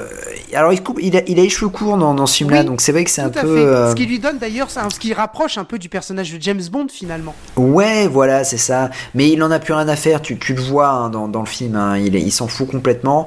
Et puis, on a deux méchants, euh, euh, c'est. euh, comment dire. Mince, ouais, non, mais j'allais, j'allais, comment dire, faire en fait une, une comparaison avec, tu sais, les deux souris là, euh, euh, Cortex et, Euh, tu sais, t'as le rat et la, la Ah souris. oui, c'est oui, oui. Mais je- bah, je- Minus et Cortex. Comment voilà, voilà, je, je, voilà. c'est Minus, Minus oui, et Cortex. Ouais, Minus. Voilà. Ouais, c'est ça. Ouais. Et ben voilà, en fait, on a Udo Cueillère qui joue le rôle de Cortex et on a euh, Brigitte Nielsen qui est Minus, quoi. Oh, Et, euh, et donc euh, du cueilleur il est, il est carrément en roue libre totalement et Brigitte, Brigitte Nelson bah pff, bah, elle a pas fait grand chose déjà dans, dans, dans sa carrière à part euh, voilà euh, la l'ex-femme de Stallone c'est pas euh, voilà c'est pas une grande actrice Ouais. euh, c'est vrai, hein, elle a une carrière, si, euh, années 80, fin années 80, on, on l'a vu dans Rocky 4, dans Cobra, elle a joué aussi dans Calidor, Oui, avec Schwarzenegger. Je crois qu'on la voit aussi dans le flic de Beverly Hills. Oui, oui, joue oui, elle joue, elle joue la méchante Ouais, dans film fait. de Beverly Hills 2. Ouais. Mais après, voilà, on va plus trop la voir. Elle va enchaîner les, les, les séries B, euh, euh, voire série Z. Il me semble qu'elle est dans un PM Entertainment aussi, il me semble. hein. Je, je veux pas dire de bêtises, mais, mais, mais j'ai l'impression. Et puis, euh, puis voilà, donc. euh, bon, je pense que l'ajout de E de Cuillère et de, de euh, Brigitte Nielsen, c'est pour vendre le film. Oui, quoi. c'est en fait c'est des noms. Quand on quand on te met ça Voilà, sur le film, d'ailleurs d'ailleurs une petite anecdote sur la jaquette, euh, c'est marqué Doomsdayer et en fait c'est marqué euh, euh, comment euh, Joey Lara et Udo Kier. Et en fait en DVD il a été euh, distribué deux fois avec deux jaquettes différentes. Le premier s'appelle Doomsdayer euh, l'Apocalypse parce qu'en fait d'ailleurs dans le générique du début, le opening credits, vous avez euh, c'est marqué Apocalypse. C'est même pas marqué Doomsdayer en fait. C'est ça qui est rigolo. Ouais, ouais, non, mais carrément, ouais, je suis Et, d'accord. euh, et en fait, dans le, la deuxième jaquette qu'on va nous fournir quelques années plus tard, euh, la première, elle était jaune, et c'est marqué Doomsdayer euh, l'Apocalypse, et la deuxième, c'est Mission Apocalypse. Donc ils ont supprimé le Doomsdayer, qui est en fait pour ne pas spoiler le, le, le, le- je pense, le, le, parce que Doomsdayer c'est le nom de la de l'ogive en fait, euh, qu'ils euh, nucléaire, Oui, qu'ils oui, essaient ouais, de ouais. construire. Euh, donc, euh, donc voilà. Mais, euh, mais effectivement, c'est euh, voilà, c'est un film sympatoche. C'est, on a, on l'a choisi encore une fois parce que il est pas trop mauvais. Il est assez rigolo. Euh, Joey Lara n'en a plus rien à faire, même si on voit qu'il y a quand même un effort de sa part, en tout cas au niveau de ses cheveux, euh, de bien jouer. Ah putain, tu m'as tué là. Il y a un effort. non mais je tiens à signaler que c'est le seul film qu'on a sélectionné dans lequel il a les cheveux courts. hein. Donc Oui, il, vrai, a, ouais. il a dit oui quand même pour se faire couper les cheveux, pour ressembler à James Bond et à mon avis pour avoir le rôle parce que d'autres auraient pu le jouer. Euh, tu mets quelqu'un d'autre à la place de Joey Lara euh, dans un James Bond low cost, euh, Jeff Fahey aurait fait l'affaire, tu vois. Et d'ailleurs, Ah, tu mets un cactus, hein, je pense que ça, il fait mais l'affaire. bien, hein. mais bien sûr. Et d'ailleurs, Jeff Fahey fait très bien l'affaire dans un film qui s'appelle Au trouble avec Gary Busey et Kim Coates. Si vous n'avez pas vu ce film, regardez-le. C'est une pépite absolue avec un Gary Busey en roue libre totale comme on l'avait vu dans euh, euh, Under Siege 2 euh, Piège en haute mer. Gary Busey est absolument génial et surtout un Kim Coates que vous n'avez jamais vu depuis Airborne, qui était un film, je sais pas si vous vous souvenez de Airborne, avec Kim Coates. Et, là, ce, Kim Coates-là, qui est doublé par Bernard Allan dans le film, euh, Bernard Allan, c'est la voix, entre autres, de, du chat dans Stuart Little, enfin bref, peu importe, euh, euh, et du chat dans Feu Vert aussi. C'est- un film génial, et en fait, au- autant j'aurais bien vu Jeff Fahey, sauf que le problème, c'est que Jeff Fahey était relativement vieux dans les années 2000. Faut savoir que euh, quand on voit Jeff Fahey dans Opération Delta Force qui joue en même temps avec Joey Lara, Joey Lara est beaucoup plus jeune. En fait, physiquement, j'entends. Jeff Fahey, on voit qu'il est plus avancé. Euh, et euh, il aurait pas pu jouer dans Doomsdayer parce que Doomsdayer, il faut que ça soit un jeune.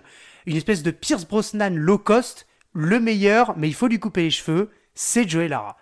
Et euh, donc voilà, donc regardez-le, ça, ça vaut le détour. C'est pas un grand film, vous Ouais, allez ouais, certainement ça mange me pas de tuer, pain, mais c'est un regardez-le. voilà. Moi, je l'ai regardé en russe. Ouais, alors regardez-le euh, en français parce qu'il y a la voix de Jack Bauer. frère, regardez-le en français. Essayez de le trouver. Ah, il est facile à trouver celui-là. Euh, de quoi en DVD Honnêtement, en DVD, ouais, il est Ah facile oui, à oui, trouver. tout à hein. fait, oui. Ouais, bah, d'ailleurs, il a, il a d'ailleurs été édité deux fois, distribué deux fois, pardon. Et euh, les deux jaquettes sont trouvables sans problème dans les cages, dans les. euh, voilà, je me demande même si Momox le fait pas, celui-là, tu vois. Donc. euh, Si, si, ouais, je crois, ouais. Et en effet, t'as raison, Jeff Fahey, il est né en 52. Donc ils avaient 10 ans d'écart, Ah en oui, fait, bah les, ouais, les cocos. euh, Ouais, voilà, ouais. Voilà, physiquement, ça passe pas. hein. De toute façon, Jeff Fahey, dans les années 2000, si on a l'occasion d'en par- de parler de lui, dans les années 2000, Jeff Fahey, ça va être euh, les films de requins, les films catastrophes, enfin les téléfilms catastrophes et les téléfilms western, parce qu'il en a fait quelques-uns aussi, des westerns. Oui, exact, Euh, tout à fait. Donc, euh, qui sont assez rigolos, je vous les conseille. Donc, donc, donc voilà. Eh bien, écoutez, la carrière, euh, c'est une carrière euh, qui finalement euh, se termine peu ou prou. Alors, avant qu'on qu'on finisse finalement, qu'on clôture sa carrière, Jazzy, je vais te poser une question. Est-ce qu'il y a un film dans lequel tu aurais aimé le voir, Joey Lara? Il y a un film qui t'a un rôle ou un film, hein, un film de genre par exemple, dans lequel tu aurais aimé voir Joey Lara? Euh, moi, j'aurais kiffé Ouais.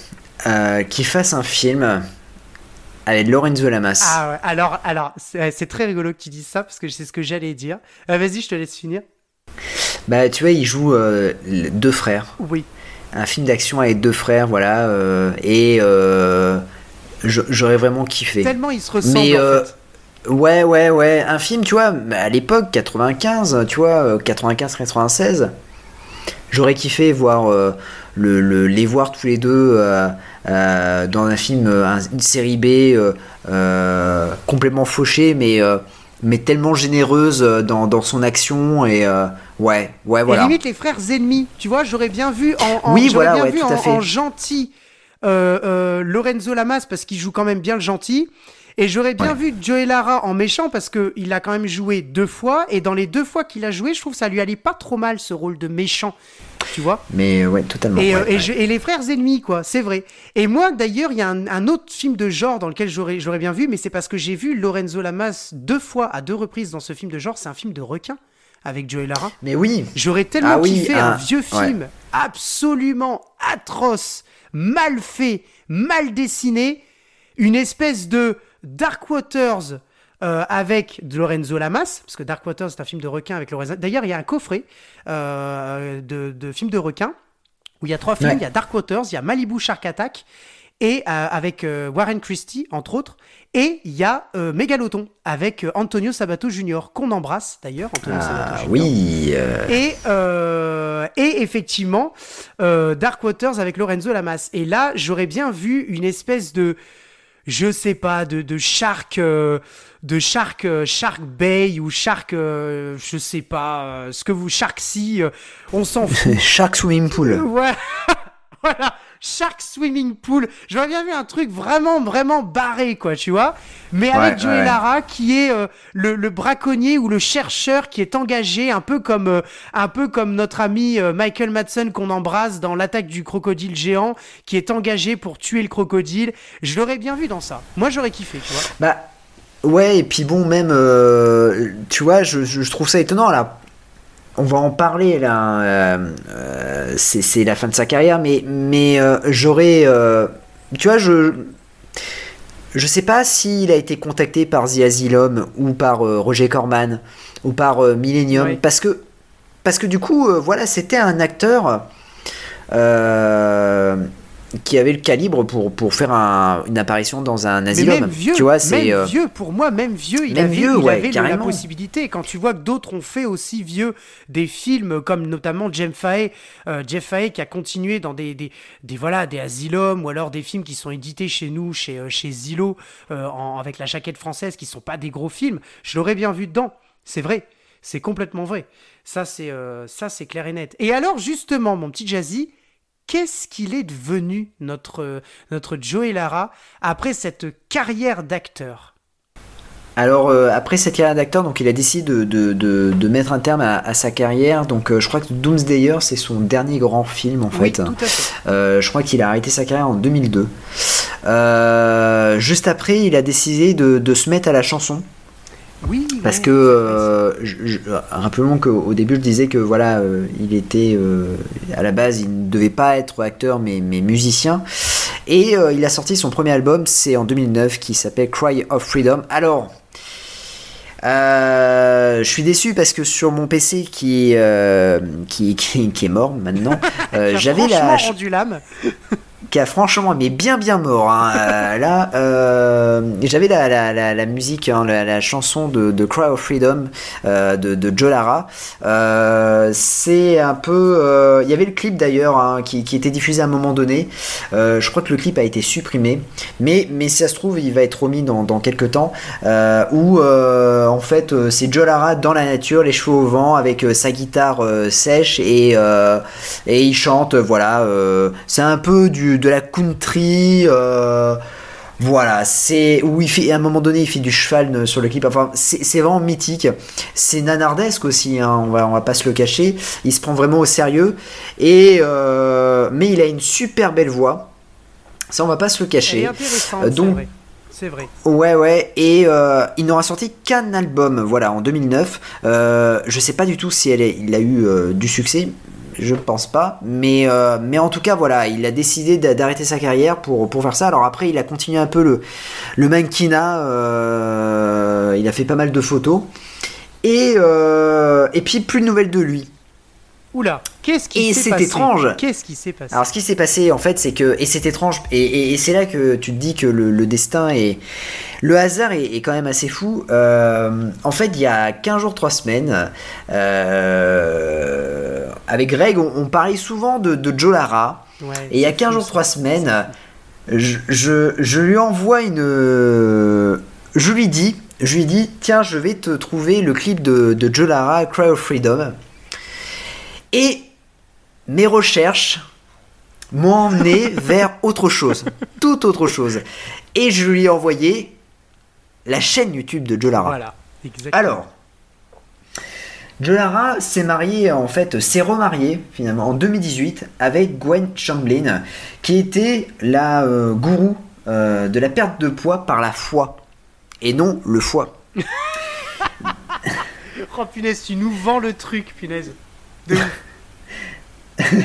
Donc d'ailleurs, en fait, euh, euh, ils ont créé une chaîne YouTube, hein, Joe et Gwen, ou Gwen and Ouais, Joe, je sais plus, euh, qui est encore disponible. Et en fait, ils ont fait un peu leur télé-réalité, euh, où ils racontent un peu leur vie à travers la foi, à travers leur amour. Ils ont diffusé leur mariage, leur demande en mariage, qui se fait... Alors, je, je- je vous en parle, hein, parce que... euh, euh, pour préparer l'émission, donc je peux vous dire que ça a été très très rapide pour préparer l'émission. Euh, et euh, entre midi et deux au, au travail, je me suis quand même maté euh, le- les, les épisodes hein, de, de, de Joe et Gwen. Je sais, putain, c'est, c'est quand même fou de se dire ça. Mais ouais, j'ai, j'ai regardé ça. et, et du coup, ouais, j'ai vu le mariage, j'ai vu, j'ai vu la demande en mariage, donc la demande en mariage super sérieuse, avec Joe et Lara qui. qui Enfin, ils savent qu'ils sont filmés, quoi. Tu, le sens, et en fait, c'est vraiment une télé-réalité. Il la demande en mariage, elle dit oui, et là, il y a le feu d'artifice qui commence, tout ça, il y a une petite musique. Et donc, en fait, tout est fait sur la foi. euh, sur leur amour, donc euh, c'est un amour vraiment euh, passionnel entre les deux et et en fait, en gros, ce sont deux. Joe Lara et son, et son épouse, en fait, sont deux évangélistes Hmm. euh, qui euh, vont. euh, bah, en fait, Gwen Chamblin a créé sa propre église. hein, finalement, elle a, elle a, comment dire, pas mal de personnes qui, qui, qui la suivent. Et à travers les vidéos, bah, du coup, ils vont souvent prier, ils vont souvent prier Dieu. et comme quoi, en fait, grâce à Dieu, on peut perdre du poids. Grâce à. Voilà. Dieu est important dans leur vie et en fait ça va être un trouble carrément. C'est pas un couple c'est un trouble parce qu'en fait Dieu va être au milieu d'eux. Et on a un Joe Lara complètement métamorphosé finalement. Euh, un Joe Lara qui ressemble beaucoup plus à David Hasselhoff qu'à Lorenzo Oh, Lamas punaise, c'est ouf. et, euh, et du coup, voilà, on va les voir euh, en vacances, on va les voir, euh, voilà, dans leur église. Et moi, je- il me semble que Gwen Chamblin a carrément une émission de télé où euh, l'émission, en fait, euh, c'est envoyer des dons. Voilà. Euh, donc, euh, donc voilà, où beaucoup de, de- de personnes vont, euh, vont expliquer leur, euh, comment dire, euh, euh, le- leur, euh, leur vie avant Gwen.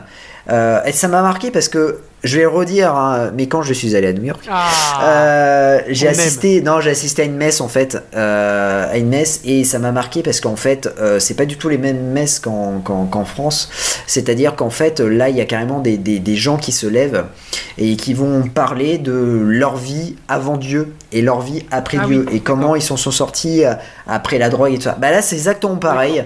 Donc, on va parler de, de, de- de plein de choses dans, dans cette émission de, de télé-réalité.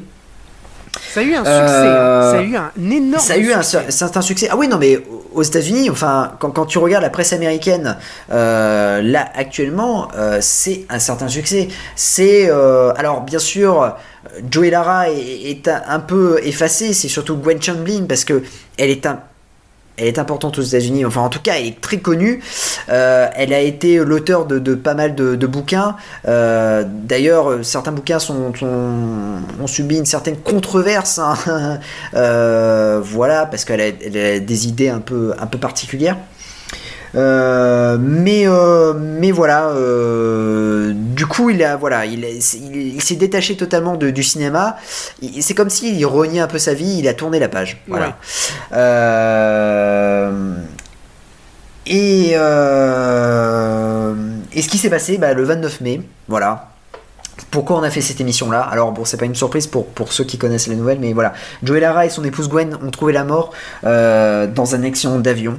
Euh, L'avion devait atterrir à Palm Springs et euh, finalement il s'est craché juste après le décollage dans les lacs Percy Crest dans le comté de Rutherford à Nashville. Ouais, Donc, donc voilà, dans le Tennessee. Donc euh, du coup, alors euh, ils n'ont pas retrouvé le corps de Joe Lara. hein, on, va, pas se, va pas se cacher. On a, on, a lu la, presse américaine et c'est vrai que, alors, euh, c'est quand? C'est lundi, lundi ou mardi, il était encore présumé mort. Euh, là, a priori, c'est bon, c'est déclaré, il est, véritablement euh, décédé. Euh, D'après l'enquête, il y avait des membres de l'église aussi à l'intérieur de, cet avion. Donc, comme je disais, le, corps de Jolara n'a pas été retrouvé. Une enquête a été lancée pour savoir, les raisons de ce crash. Le, seul petit problème qui, pose en ce moment, hein, c'est qu'en fait, les deux pilotes, donc Joe Lara et euh, son copilote, n'avaient pas, euh, comment dire, euh, enfin, il y avait un problème administratif, c'est-à-dire que Joe Lara n'avait pas fait de, de, de, de- de, comment dire, de check-up santé. C'est-à-dire que quand, quand tu pilotes un avion, je pense qu'un jet privé, tu dois faire un check-up santé. Et en fait, c'est le check-up n'avait pas été fait Ouais. depuis longtemps.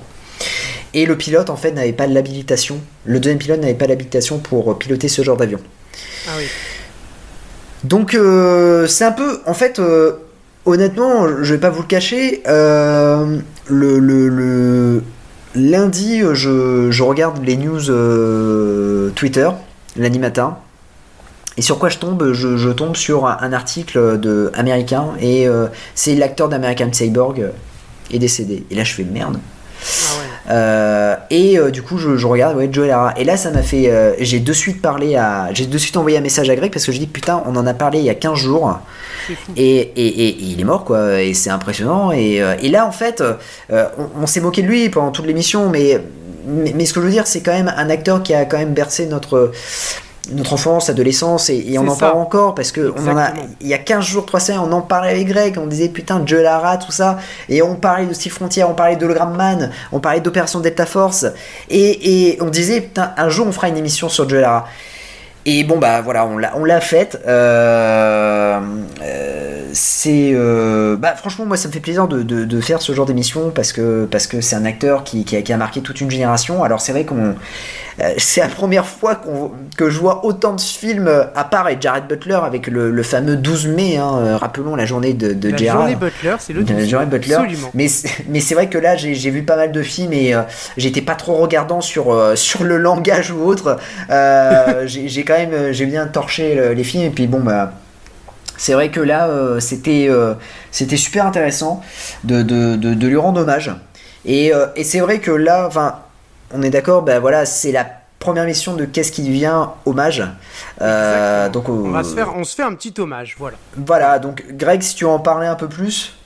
Bah écoute, moi pour moi, t'as, voilà, t'as, t'as déjà tout dit et c'est vrai que euh, on se permettait, c'est, le, on, on innove un peu cette, comment euh, euh, ce, ce qu'est-ce qui devient, euh, parce que malheureusement il est tragiquement décédé, ce, ce qu'est-ce qui devient sur un, acteur qui, qui, est mort et, et ça, ça nous donne, ça ouvre une, porte parce qu'il y a d'autres acteurs malheureusement qu'on aimerait faire. On pense bien évidemment à Robin Williams. On pourrait penser aussi à Alan Rickman. Enfin, la liste est, est, selon moi. euh, alors, on s'est marré avec Bruce Lee, mais bien évidemment, on pense aussi à Bruce Lee, aux quelques films euh, qu'il a, dans lesquels il a, il a joué. Euh, oui, et on en a encore parlé la semaine dernière quand on faisait les séries de, Bruce Lee pour euh, le, film absolument nul euh, qui avait été fait, euh, Green Hornet, enfin qui est une très mauvaise adaptation de la série TV Le Frelon Vert avec, avec cet acteur. Et, effectivement, on, lance, on, ouvre finalement, on tire un petit fil, on, ouvre une, on ouvre une, porte en se disant, eh, voilà, on peut quand même faire un qu'est-ce qui devient spécial hommage euh, sur des acteurs qui sont décédés mais qui méritent largement de par leur filmographie euh, mais aussi et surtout et c'est le cas de Joey Lara de par leur impact sur nous sur notre nos goûts sur notre euh, euh, notre euh, euh, vidéothèque si je puis dire euh, DVD tech euh, sur, euh, sur tout ça. Et c'est des acteurs.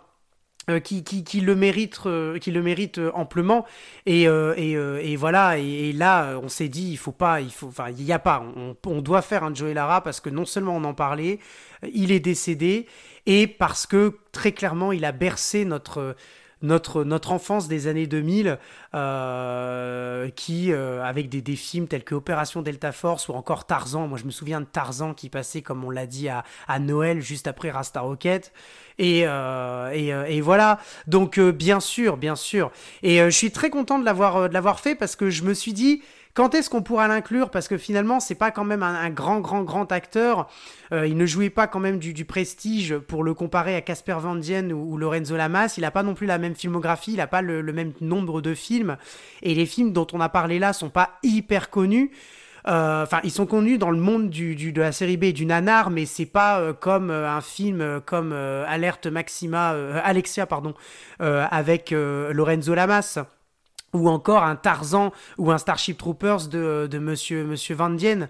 Donc, euh, je suis assez content parce que finalement, c'est bête ce que je vais dire, mais il nous a, il nous a un peu donné. euh, été très déçu quand j'ai appris sa, sa, sa, sa mort tragique parce que voilà, il nous a, il nous a donné finalement cette possibilité, cette ouverture de faire une, une émission sur lui, euh, un pote sur lui. Et, euh, et puis bah, d'ouvrir quelques voilà euh, le spécial hommage euh, qu'on pourrait faire sur Robin Williams ou encore Alan Rickman ou d'autres qu'on embrasse. Donc voilà, je suis très très très content. Bah voilà, bah moi j'ai pas grand chose à, rajouter parce que je pense qu'on a fait le tour. On a quand même tenu pas mal de temps sur une émission sur Joel Lara. Alors je ne pensais pas qu'on tiendrait au- aussi longtemps. Je, crois qu'on est le, seul, le premier le seul podcast à faire 3 heures sur Joey Lara. On est va le se faire virer. seul podcast. Ouais, non mais pour ça, je pense qu'on va se faire virer. Rien que pour ça, on va se dire putain, les gars, ils ont tenu 3 heures sur Joey Laras. La prochaine fois, ça sera 3 heures sur Michael Dudikoff.